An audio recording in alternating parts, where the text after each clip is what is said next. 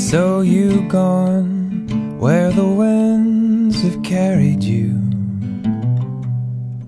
o'er ocean and home to me.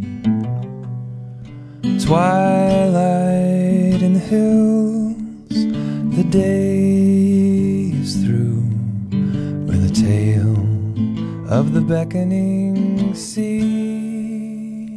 Hello，大家好，欢迎收听今天的读书 DJ，我是今天的主持人曹宁。然后非常特别啊，我们今天是一个呃录制的过程，同时在直播，然后也是在探索一种播客和直播的新模式。呃，这个两位嘉宾呢，还是大家很熟悉的张琳和英楠，大家打个招呼吧。Hello，大家好，我是英，我是张琳。为什么？Hello，大家好，我是英男。大家好，我是赵英楠，还是我们三个每周同一时间跟大家分享一本我们完全没有读过的书。哎，我我突我那天突然在想，有一天就是我们有文化电台的其他节目都没了，兴许这档节目依然存在着，是的 因为它完全就是不是一个负担。这简直是我们呃录的就坚持最久的一档节目，每周然后固雷打不动要录这么一期。对，好像一个例会。是的，对啊，比如我今天是机场一日游，所以我我刚才把这个长水机场翻了个遍，我发现就是没有一个安静的地方，最后无奈买了一个那个贵宾休息室，然后现在在一个包间包间里，哇，能报销吗？可不能不能不能。我们今天是什么样的书？让我们给大家放一下我们的听众投稿。来，三位主持人好，今天我想给大家分享的书叫做《可是我偏偏不喜欢》。两三年前我就已经听说过《你的孩子不是你的孩子》，朋友推荐的一部很不错的影片，但当时没那么感兴趣，所以一直就没有看。今年呢，为了漫长的春节假期，开始囤书，无意中看到了《可是我偏偏不喜欢》这本书。书名有那么一丝桀骜不驯的意味，所以当时就立即吸引了我的注意力。再一看介绍，它是你的孩子，不是你的孩子，作者写的新书。于是我连主要的内容都没有在意，就下了单，有一种暗自笃定他不会让我失望的直觉。可是我偏偏不喜欢是作者吴小乐的随笔集，他写的每一件事都是他自己的亲身感悟，特别容易让女性读者有感情上的代入与共鸣。他用一种清冷又洞察幽微的笔调叙述母亲、外婆、初恋、婚育，还有亲友等。揭示了那些我们无比熟悉，可是却又惯常忽视的事物。有母女两代人的冲突与和解，整个社会隐藏的厌女情绪，反思年轻人一定要在大城市拼搏的论调，以及剖析“女神”这个词背后隐藏的陷阱等。仿佛在讲别人的故事一般，他的语调恬淡无波澜，但其实字面底下的暗藏情感却是波涛汹涌。从他的文字可以看出，吴小乐从小就是一个心思极其细腻的人。本书就是他丰富多彩的玻璃心里一点一滴的酸甜苦辣和人生感悟。它不像小说有故事性可以让我分享给大家听，但书中每一篇随笔都能引起读者的思考。我觉得书籍本身能带给受众思考性是非常重要的一个特质。所以，如果对平权、婚育、家庭等社会问题有兴趣的朋友，我觉得可以推荐大家看看这本书。以下是我从这本书里面摘录的比较有意思的一些段落，仅供大家参考。段落一：人之所以到了一定的年纪以后不信童话，很可能不是因为认识了现实，而是出自截然相反的原因。我们认识的童话比现实更残酷。而我们曾掉以轻心，以为其无邪。段落二：朋友球的父亲对于自己的婚姻与家庭，只给、只取不给，从不冒风险，非得确认这孩子成了气候，才仿佛割肉似的舍个几千块。多数的薪资都成就了个人的逍遥。家宴上，爸爸的姐姐、姑姑。情深意重地跟球的母亲讲谈人生的道理。姑姑说：“我这个弟弟就是个大孩子，你给他时间，他会长大的。”求把这句话端来请我翻译，他很想知道姑姑的意思到底够不够意思。我沉思数秒，回复求说：“下回请你务必点石成金，报告姑姑。”同婚是应该被根除的陋习。段落三，作者和自己的母亲就某个问题发生了发生了非常非常大的分歧和争论。母亲对作者说：“我只能说，你们活在一个很好的时代。你说不要容忍，没有错。但阿嬷活在一个女人一出生就会被丈夫打的年代，那也是真的。我体谅她，一如我体谅你。你很多时候的言行也不是我可以一下子就想明白的。我尊重我与你生于不同的年代，有不同的可能性。”在之后，作者也写道。我到了更久之后，才彻底的理清，母亲送给我一样很大的礼物。若某天你受情势所逼而没有足够勇敢，你依旧值得一份谅解。嗯，你的孩子不是你的孩子，还有可是我偏偏不喜欢，这两个名字都很拗口。嗯，哎，我觉得这个书我其实真的不没看过，然后这个作者我也不是很了解，但是我现在查了一下他，一位毕业于这个台湾大学法律系的 作者，然后意外走上了作者之路，然后看了一些他的这个节选，感觉是那种比较细腻型的，在讲人间故事，然后尤其是跟女性有关的，哎，有点让我让我刚才有点想想起了《依依》哦，杨德昌的电影。有点。对。我因为我今天在那个机场，我刚下飞机的时候，我就跟一个朋友，就是我也之前找他录过播客，是我的一个呃好朋友，他是一个那个心理咨询师，现在在旧金山，然后我们就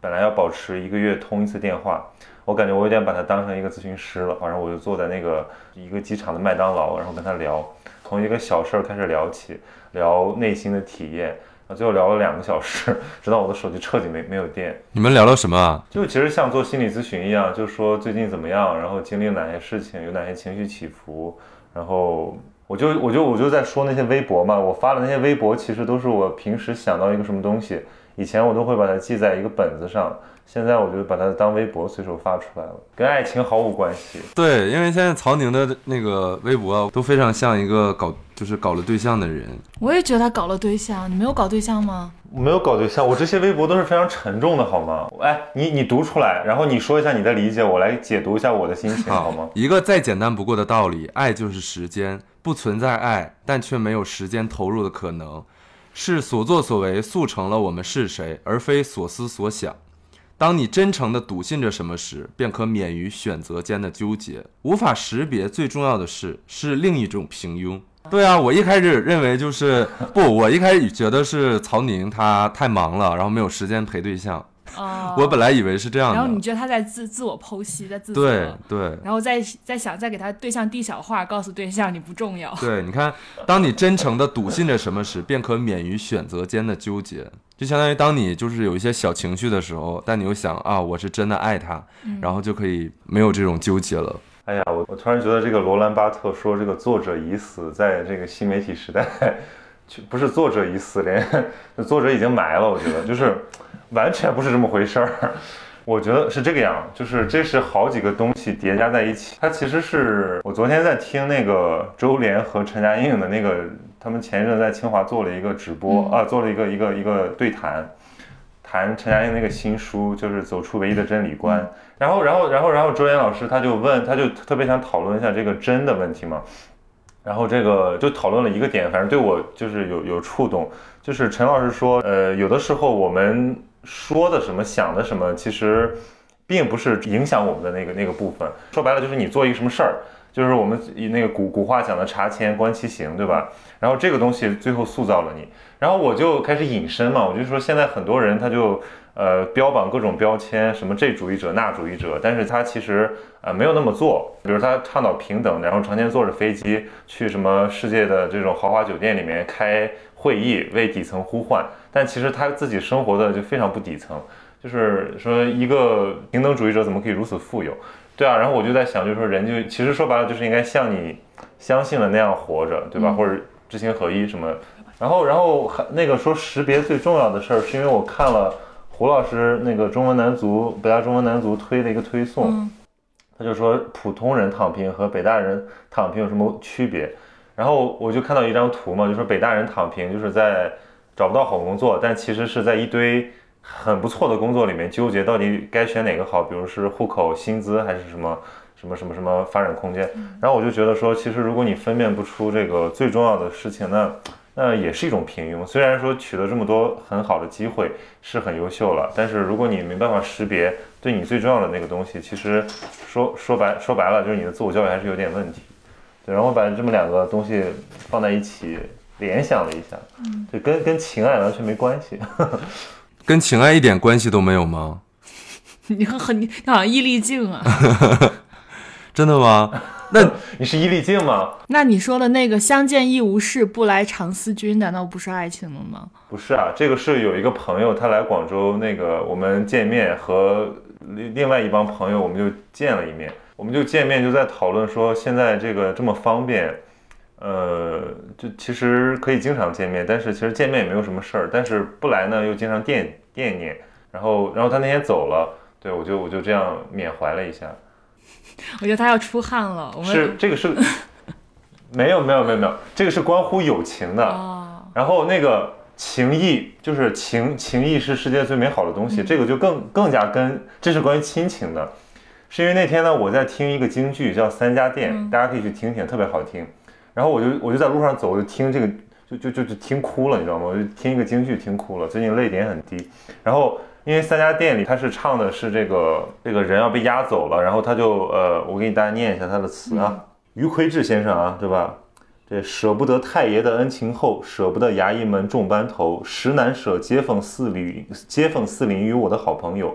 舍不得老娘白了头，娘生儿连心肉，儿行千里母担忧，儿想娘身难能叩首，娘想儿来泪双流，眼见得红日坠落在西山后，叫一声解差把店头。这是一个经典的京剧选段。然后我就听到这个“儿行千里母担忧”，我就很感动，然后我就反手给我妈打了一个电话。其实很能很能理解吧，就是漂泊在外，对吧？就是突然想家，但是我们可能一周想一次家，然后但是妈妈可能每天都在想我们。然后我一想到这个，我就我就流下了热泪。天哪！对对对，以前没有行儿行千里母担忧，以前觉得爸妈妈唠叨太烦了，现在真的觉得，哎，反正就是这种东西。然后我我我不仅听了三家店，我还听了那个秦琼卖马，嗯，这个我就不念了啊，反正就是秦琼把他的那个马给卖了，因为太困窘了，不由得秦叔宝两泪如麻。然后我就觉得说那种心情啊，对吧？不就是就跟交朋友一样嘛？你你最后你也不图钱，你也不图名，你最后就是图一情谊。然后这个人生这么荒诞，除了情谊，最后还剩啥？那所以就是一定要重情重义。然后我就最讨厌那些没有情义的人，然后我就感慨了一下。哦，对啊，所以你看，亲情、友情、人生选择跟爱情半毛钱关系都没沾。来吧，我们来聊回这个书吧。对 这本书的话，因为我们刚才听了那个投稿，其实我不知道大家有没有听清楚，其实可以重新给大家介绍一下，他是呃一个毕业于台大法律系的一个作家，叫做吴小乐。嗯，然后他以自己本人的一个成长经历，从一个女性的视角去呃写了这样呃一些一些就是呃小小的这种比较短的这种篇章，然后放到一起，就是一一呃一个随笔集，叫《可是我偏偏偏偏不喜欢》。然后我其实我之前看到豆瓣上写，就是这本书里面有很多女性非常细腻的那些困惑，但我我我觉得有一个话题想聊一下，就是呃有一个人说嘛，说这本书其实里面堆叠了姓氏，然后婚事、运势、家事等等，就这个这个评价让我想到了我之前看到的一个电影，叫做《送我上青云》，我不知道你们有没有看过这个？你有看过那个吗？我看过，而且我还专门联系了姚晨团队，我说能不能去采访，但是因为他档期原因没没有没有没有约上。这个片子是那个姚晨他们团队，就姚晨工作室做的，就是还挺，我觉得女性意识确实挺强的。就是因为我觉得，首先这部我要推荐这部片子，第一个理由就是在中文的都市片里面，呃，有记者这个角色的，一般都是非常丑恶的形象，要么是那个搜索里面的那种无良记者，要不然是那些烂梗喜剧片里面的那种脑残记者。只有这个像《送我上青云》，他刻画了一个有血有肉、有正义感的女记者，对，但是她很悲剧，她这个二十九岁，我记得好像是还是三十三岁来着，反正就是然后没什么没存什么钱嘛，这个呃特别潇洒不羁，爱自由，然后结果发现自己得了癌症，然后不得不为就恰烂饭，就去给那个他很讨厌的地产商去写自传。反正我大概记得是这个剧情，对。然后给我最大的启示就是，记者还是得攒点钱，或者买个大病险什么的，赶紧把自媒体做起来，好恰饭，要不然对吧？突然滑坡，对吧？我昨天还在跟我同事聊天，他们两个女记者非常优秀，非常独立，我们就说。对吧？这个职业理想如果有有一些这种磨损的话，对吧？你要靠什么来支撑起你的生活？你的工作既不能给你提供意义感，又不能给你提供这个呃现实的安全感，那么他要靠什么来支撑？然后反正我们就讨论一大堆这种东西。他从一个那个角色的职业上让我非常有共鸣，这是第一个原因。在第二个，我觉得那个片子挺诗意的吧，就是那种运镜，它的那种人物设置，包括它的剧情走向，还有一些小的。我觉得就是小幽默、小彩蛋，都是我觉得是一部不可多得的一个一个文艺片佳作，对。但是口碑一般般，我觉得好像。你为啥想起这个呢？我觉得跟今天我们聊的这本书相契合的，其实就是性这个事情，因为里面有一个非常典型的段落，就是他跟那个男的讲说：“我想和你做爱这件事情。”然后再包括说，你像我们今天聊的这本书里面，其实也有聊过很多，聊了很多关于女性。呃，身体啊，或者是呃，关于性啊方面的事情。其实虽然我作为一个男性吧，但是我很想就是和二位一起交流一下。首先，我想问曹宁啊，就是因为你看起来像是一个禁欲系的这样一个个样子嘛。对，你看我跟张林经常爱谈这些事情，对吧？我们无论是性写在脸上，开一些，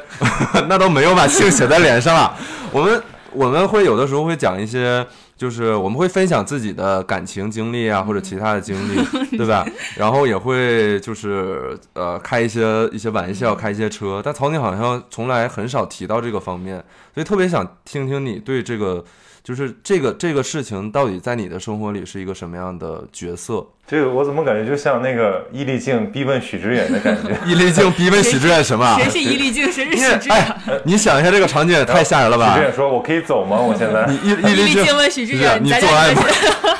你这个也太吓人了吧！讲讲你的姓氏吧。你这个，我觉得我这个场景啊，这场景太荒谬了。哎，嗯，我觉得我很开放，因为我当时那个。叫什么北同青年？你们知道这个组织吗？就是一个 LGBTQ 的那个，好像知道，一个一个 NGO。他他们他们邀请我这个周五去北京参加他们的什么什么什么大使宴会，然后我就觉得好像我一直都是非常的性别平权、性向平权。然后你你怎么会觉得我我是禁欲系的？我哪里禁欲系？大家都会觉得我只是用一个佛像当头像而已。但我 我只是想听你的观点，因为我想听你的观点，就是对于就是性这件事情是怎么看的？嗯，就是我经常会有什么粉丝来咨询我一些情感问题，我也不知道为啥咨询我情感问题，就大意就是说肯定都有。呃，我觉得就大家就是缺少一个树洞嘛。有可能，他说我的第一次就给了我的初恋，然后现在我跟他分手一年了，发现他又有了新的女朋友，然后呢，我就，就是他就永远过不去，说我的第一次给了这个人，其他后面的人再也没有我的第一次了，就永远跳不出这个想法，然后就永远无法开始一段新的关系。我一开始就想回他说能不能放过你自己，后来我在想说，就是为我我又有什么资格去跟他说放过你自己呢？就是。这种想法，如果是他天性里边认为这种第一次的这种想法是 OK 的，是对的，那又何来放过不放过呢？我后来就没有回他，我也不知道该怎么回他。我觉得对于这个事情，就是人生里，因为我也经常会收到这种这种私信，你知道吧？就是黄志忠，就是我觉得像第一次这种事情，其实我们之前的播客里面讨论过这个事情，就关于第一次这这个事情，就是我我觉得。他有这样的想法吧，嗯，这也不能说是保，不能说他不能说他保守。嗯，我觉得就是他把这件事情看得太重，因为第一次之所以是第一次，他就是因为。就只有一次嘛，就肯定在你，比如说，如果你很珍惜这个东西的话，那你就要把它交给你最呃你认为最重要的人。如果你是这样的想法的话，那如果你是就是觉得啊第一次没有就是还好，它只是一个第一次，那就跟你第一次吃火锅，你第一次谈恋爱，你第一次使用电脑，你第一次喝咖啡，其实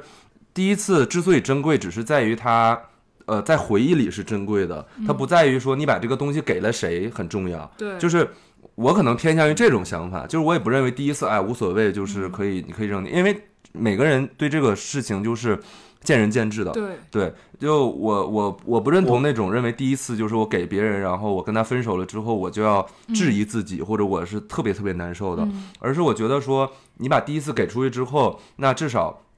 第一次只在你的回忆里是重要的。那你当你回忆起来的时候，你可以想到说，哦，那我我第一次给了他，那我跟他是怎么怎么样？虽然现在不在一起了，但至少我觉得那一次是一个难忘的经历，或者开心，或者失望，对吧？我觉得对，我觉得嗯就像英男说的这种，如果他是天然的秉持这种想法的话，是没有问题的，也不不存在放过不放过一说。我比较害怕的是，他这种想法是周围人、周围环境潜移默化或者强加给他的。对，就是其实大多数女孩，尤其是女孩儿，这种想法都是被周围的那些秉持这种想法的一些很父权思想的人给影响的。他自己可能根本就没有特别的去执念这个东西，但因为周围环境都这样，然后就他就会特别过不去这个坎儿。我觉得这个是比较让人难过的事情。对，嗯对，而且你说的这个，把它放在这个跨文化的语境里面，就更加的成立。就英男刚才那个解释，其实是一个个人个人选择层面的逻辑自洽。那如果你从跨文化的角度来看，你会发现，比如说印度还有呃呃穆斯林群体，他们其实对这这个所谓贞洁或者说这种呃圣洁一一样的东西，尤其对女性来讲，就要求非常严格，而且甚至到苛刻。那这更多是一种呃社会文化，或者说是一种一种呃先定的东西。他们本可能有其他选择。就是我我之前在马来西亚旅行的时候，然后大家知道那个大马是个那个穆斯林国家嘛，当时给我开车的那个司机，他说他班上很多同学都是都是穆斯林，然后他就很害怕跟这些这些女生走太近，因为就是说如果你走太近，你比如你你们约着去看电影，两个人被他的家长发现了，那按照比较严格的，你就是要娶她。这很恐怖啊，对吧？连高中生就是好像金庸小说里边的人啊，对啊，对啊，就是就是我当时就惊掉下巴，因为因为我的印象中，马来西亚的这个穆穆斯林还是比较开放的，比如他们的那个头巾可以选择各个颜色的，虽然还是要戴，但就不像中东那边就全是只能露露一个眼睛这样。然后我我我听到我说真的是这样吗？就是差异这么大吗？他说确实是的，所以他们就只跟华人群体这样的女孩交往。然后我当时去尼泊尔也也我也遇到过，就是。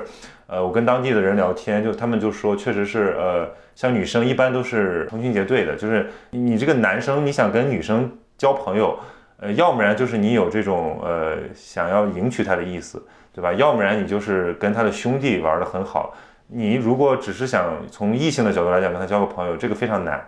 嗯，就是尤其是一对一的时候，如果多对多还好。然后我也觉得非常困惑，因为你像对对对中国男生、女生女生来讲，其实已经不存在这种界限。然后我突然意识到，这种在不同的文化环境里面，其实还是存在多非常多的这种差异。呃呃观念上的差别。嗯对，那我我接下来想讨论的就是说，你你你会觉得这个是先天合理的吗？什么是先天合理的？就就是这种这种约束啊，对吧？你们有看过那种非常惊悚的报道吗？就是叫这个就补处女膜，哦，就是因为太重视第一次的，嗯，那导致很多女性不得不得不被迫的去呃，好像就国内有做这样一个的，有有对，但是在中东就更严重。我觉得，当然你从从这种个体主义、人道主义的角度来讲，这显然是不合理的，嗯或者说这是对女性，包括其实对男性也是一种一种不合理的这种宰制。那但是问题是，他们那个文化传统就是这样接受的。那如果你你完全抵抗、颠覆又不现实，那这个时候就需要去一些进行一些渐进的变革。呃，印度其实大家有有看一个电影嘛，叫什么厕厕所合伙人是吧？就是它那是一个真人真事改编的，就是女性上厕所这个问题。然后包括像在呃马来西亚穆斯林群体的这些慢慢的改进，就是他们在融入一个呃现代社会或者说这种个体主义的这个社会环境的时候，不得不做出一些让步，或者说多一些人道的成分。对，但我觉得对中国来讲，啊、我们可能就是我我认为最重要的问题是找到谈论性的语言，就是我们谈论性还是。我觉得要不然就是呃太偏门儿，就是那种什么故事会啊、都市报啊，对吧？那些情色黄色小小文章，要不然就是呃讳莫如深。嗯，是的，哎，你你说这个我特别认同，就是我们要找到谈论性的语言和语境。就比如说，你像我刚才在第一次提出这个问题的时候，我就在用语上就会去想，就是怎么能把它说的，就是因为我们是想认真的去讨论这个话题，就不知道怎么去描述它，因为好像大部分关于性的词都感觉很难说出口，或者是你说出口之后就会对吧？听起来好像不是那么正经或者那么认真。确实，我们比较缺少正常，然后或者正经去谈论性的这种语境。就有的时候，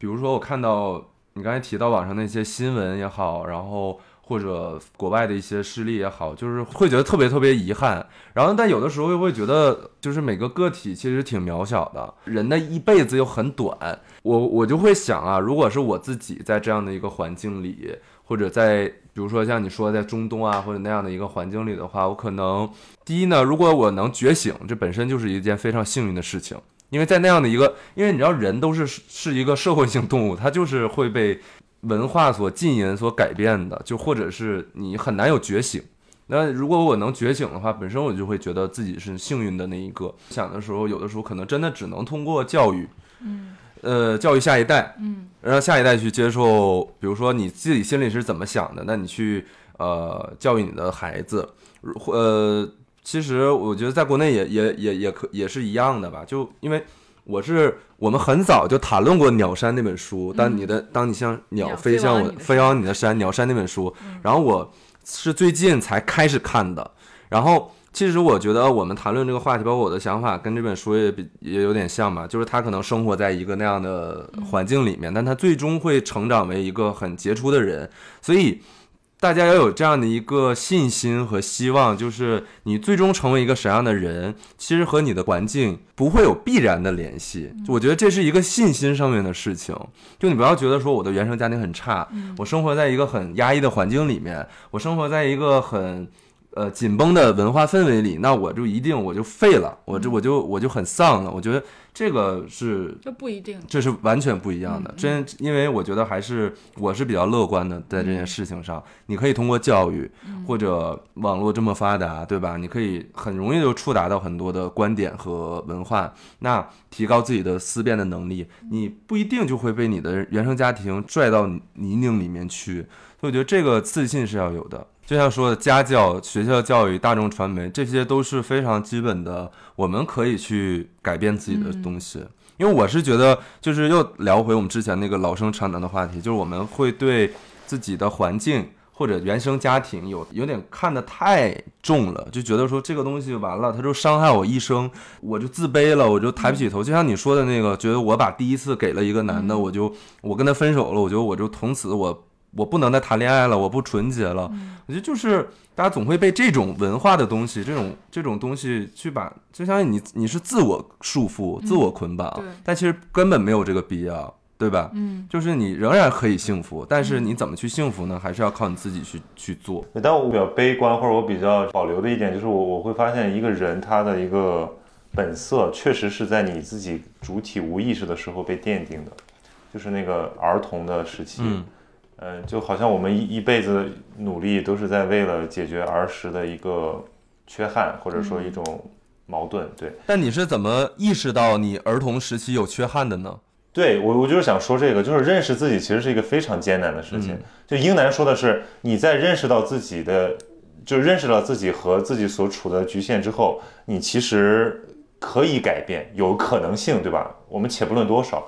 我当然是觉得是有可能性了，对。但问题就是说，我认识自己，我我发现我为什么是这样，那个过程，第一很痛苦，第二我认识之后，我会发现，对啊，为什么我是这样的？其实我就觉得宿命论的，就是。嗯，举个例子好了，就是就是我在讨论这个孤独的时候，一个小孩他如果很小他就嗯得不到充足的陪伴，然后得到共享，他会有把他所处的那种困境合理化的这么一种倾向。对，这个很好理解吧？就是对，如果你被欺负，你可能就会认为是说，可能就是因为我不够好，或者说他们是坏人。然后如果你自你你没有爸爸妈妈陪，你觉得可能这个呃人就应该这个样，就是应该孤独。但是问题就是说，这个东西就成为你的一个性格的一部分。对，但是我们其实本身我们可以有别的性格，我们可以被以别的方式养育大。嗯，但是那个时候我们没有任何选择的权利，我们只是个孩子。嗯但但我我我不对，我我我我的问题在于说，我我同意你以上讲的这个原因哈，就是呃，我们在小的时候是被动的，是被笼罩的，所以你没有机会去选择。但是问题是，当你意识到这样不对的时候，你不就是有机会去改变吗？你却在意识到之后，又去沉浸在过去的那个里面，何必呢？就是对我，其实我能理解你们俩各自说的这个意思，就是像英男说的这种，你认识到之后去改变、去破除这个东西，去破掉它，是每个人都会这么做。但是你最终能不能完全破掉你的那个底色，我我也是同意曹宁的，就是他不可能完全破掉你的底色。但人不就是在这种破除和不能破除之间长大的吗？就好像就是说这个，比如说，如果我啊，最后我这个奋斗一生，不管我干嘛，反正就是最后折腾一下，就是表达自我也好，还是怎么样，就是实现实现理想也好，哎，我认为好像我我成了，对吧？符合我自己的预期了，我可以这个呃朝闻道夕可死了，对。然后但是我会想，我说为什么我就不能做一个很快乐的人？就是其实就很简单嘛，就是一个人他很纠结，他一一直在跟命运抗争。嗯，当然，你可以说他发现自我，他在不变不断改变自己，但他其实本可以做一个嗯简单、快乐、幸福的人，对。但是其实这个机会没有被给到，不是他的问题。就是我今天在飞机上还在想，就是我在说，呃，因为我在看那个弗弗弗兰克嘛，就是一个一个一个存在主义心理学家，他当时被投到过集中营去，然后他出来了，他有一个非常著名的话，他说只要你找到意义，你就可以活下去，不管你在什么样的处境啊，类似于这个意思。对，然后我就我就我就非常感动，就是一些很伟大的创造，可能都是经历了一些很极端或者说一些很特别的事情之后，他为了能够让自己活下去，或者说他能够在精神上能够消化掉这个东西，他就不停不停的不停的不停的去反刍那个苦难，最后把那个苦难，你也不能说他消化了，反正他就是给和谐了，对。但是这这这一生还是很悲苦啊！你比如说我我最喜欢的一个作家托斯托耶夫斯基，好多人喜欢他，但是谁能去过托斯托耶夫斯基的生活？一种癫狂的，一种流离的，一种朝不保夕的，极度孤独的、自闭的、抑郁的，然后还还差点被枪毙了的这种生活。我想他，我想他自己应该也不愿意过那样的生活。对，但是他他留下了这么一个东西，对，我们就看这个东西，我们说啊，托斯托耶夫斯基好伟大呀，对吧？好深刻呀，对吧？那有的时候他有一种，就因为我们不是他，我们也没办法知道他如果能够幸福成长的话，他还会会不会成为他？我估计可能大概率是不会了，对，就很纠结。所以，呃，就是刚才张琳说的那个嘛，对吧？认识自己，其实认识自己好难，就是发现自己的性格是什么样的。对，有的时候真的不是。我之前做那个存在的意义，呃，存在的艺术，就是就是弗洛姆那本书的时候，呃，存在的艺术，对，它里面讲就是说，就是你一个人老分析自己，做心理咨询什么刀逼刀啊，就是就跟现在大家我们在做的事情一样，说分析自我，就那个东西很难帮助我们真正认识自我。我们认识自我，就只有我们投身于这个世界，我们面对他人，我们看到或者说看到文化的差异的时候，嗯我们忽然发现，哎，我我是这个样的。就是一般照镜子是很难看到自我的。你要明白自我是什么东西，你是谁，你就必须遇到他者。我说的这个他者是一个哲学上的，比如说你你你谈恋爱，对吧？或者说你交朋友，对，或者说你你能够成为，呃，读书还挺难的。其实嗯我觉得就是我觉得他得经历一些事儿，比如说你不理解你的父母，等你成为了父母，你就会更理解你的父母，对吧？你不理解女性，嗯啊，好像这也没什么办法，就是反正就或或者说你不理解那些被被凌辱、被伤害的人，但有一天你被凌辱、被伤害，你就会更能同情他们。是的，觉得就是人必须要体验过一些东西之后，才能懂得一些真正痛苦的体验。所以那天有一个群里的朋友，他说：“他说他说你们这谈底层都太虚了，就是你们根本一点都不底层。”然后后来我加了他私信，我就跟他还挺坦诚的分享呃聊了一下，他分享了好多他的那种经历，我其实觉得挺震撼的，就是一个平民史，真是荡气回肠。然后我会觉得说，真的一个人要理理解另就仅仅通过沟通来理理解另一个人的经历，这件事情几乎不可能。嗯对，我觉得说服是一个特别嗯。伪的命题，就是没有真正的通过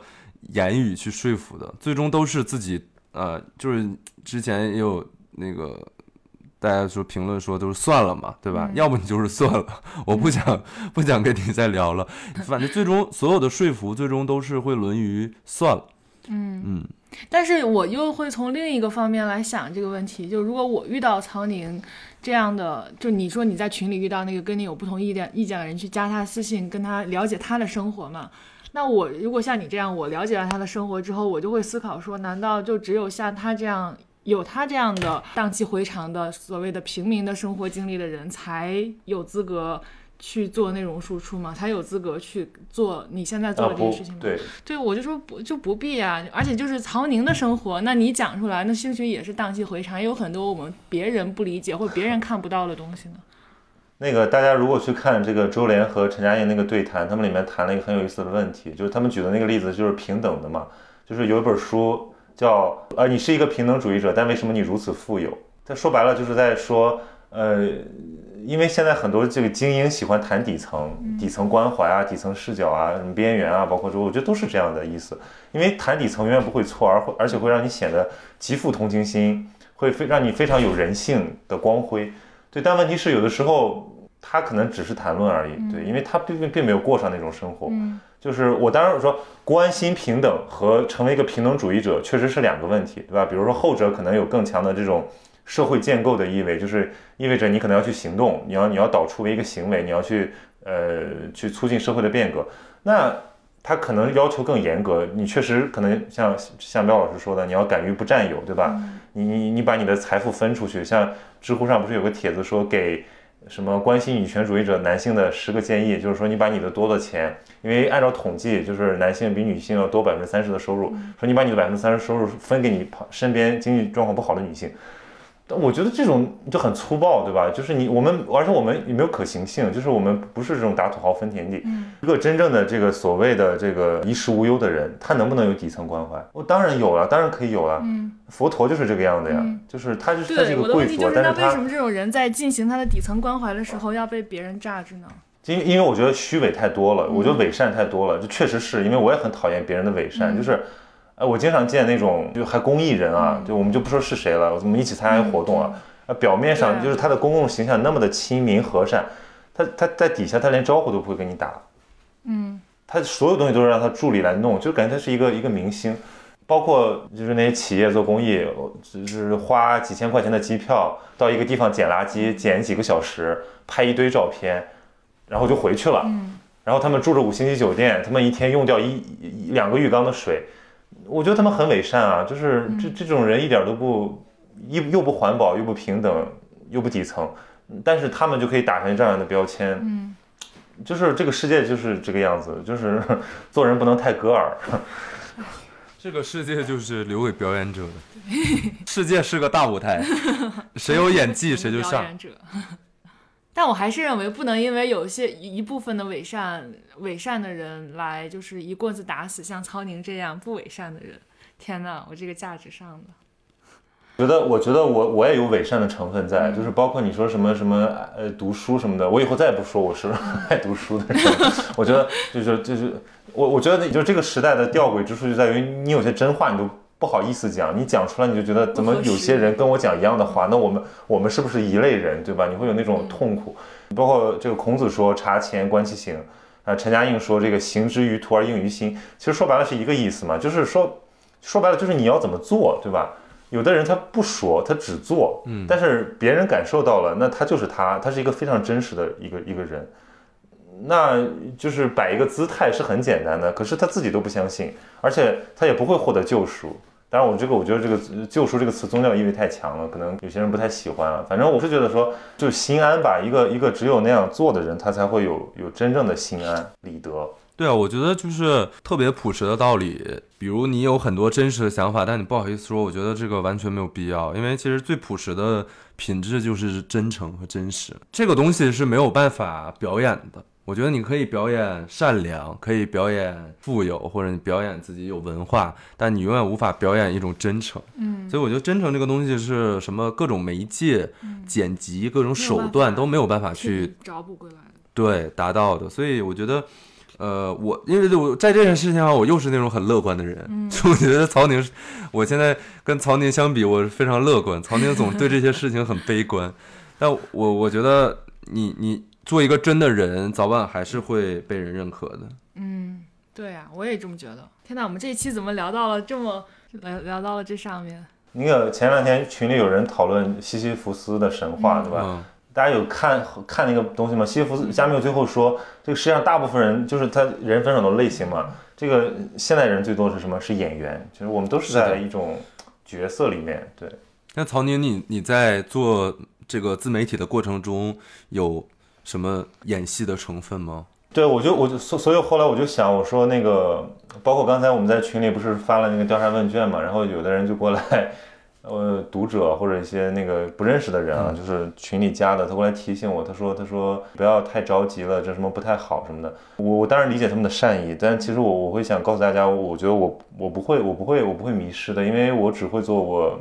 真实的东西，就是呃，哪怕我可以愿意为了为了钱或者为了什么。为了人情去表演一个东西，但是它总总归不长久，对，就性格如此，就很难很难做一个你不喜欢的事情。是的，所以我觉得，就这种这种个性让我可能对保持自己的真诚有好处的，而且我觉得我要呈现的东西最好也是真实的对，啊，就是松松弛，因为其实你装也装不太好，对，就是为什么会有做作这个词呢？就是大家有有很多人一做，比如什么那么那个张大大，就让大家都不喜欢他，他很做作，他的悲伤很做作，他的感动也很做作，所以没有人喜欢做作的人。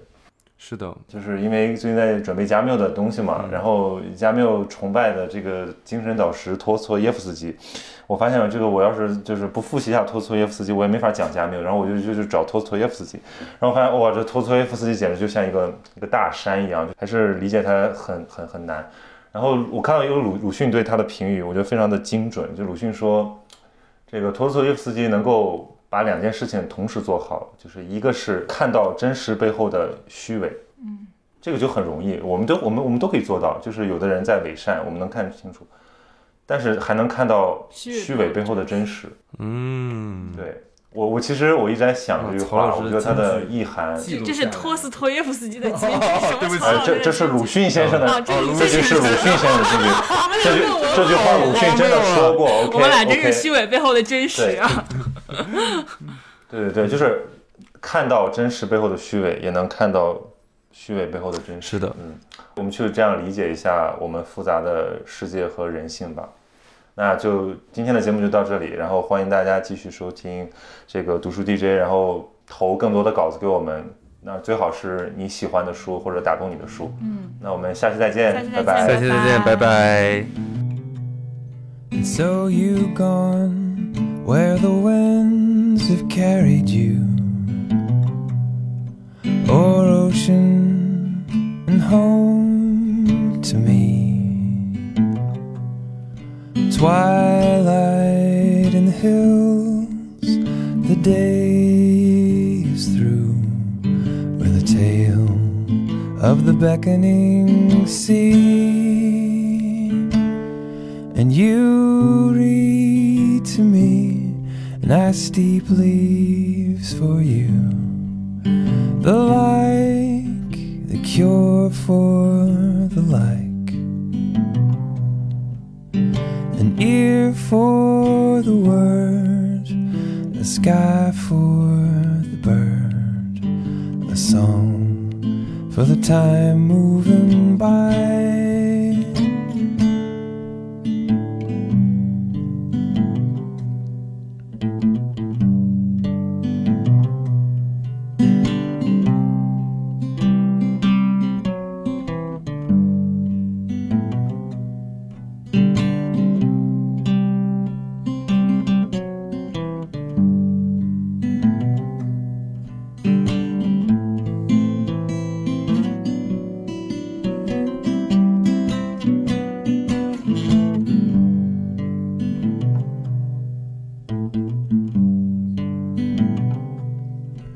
So you've gone where the winds have carried you. Your mark in every craft and line. Twilight settles in, the day is through with a song of every color and kind.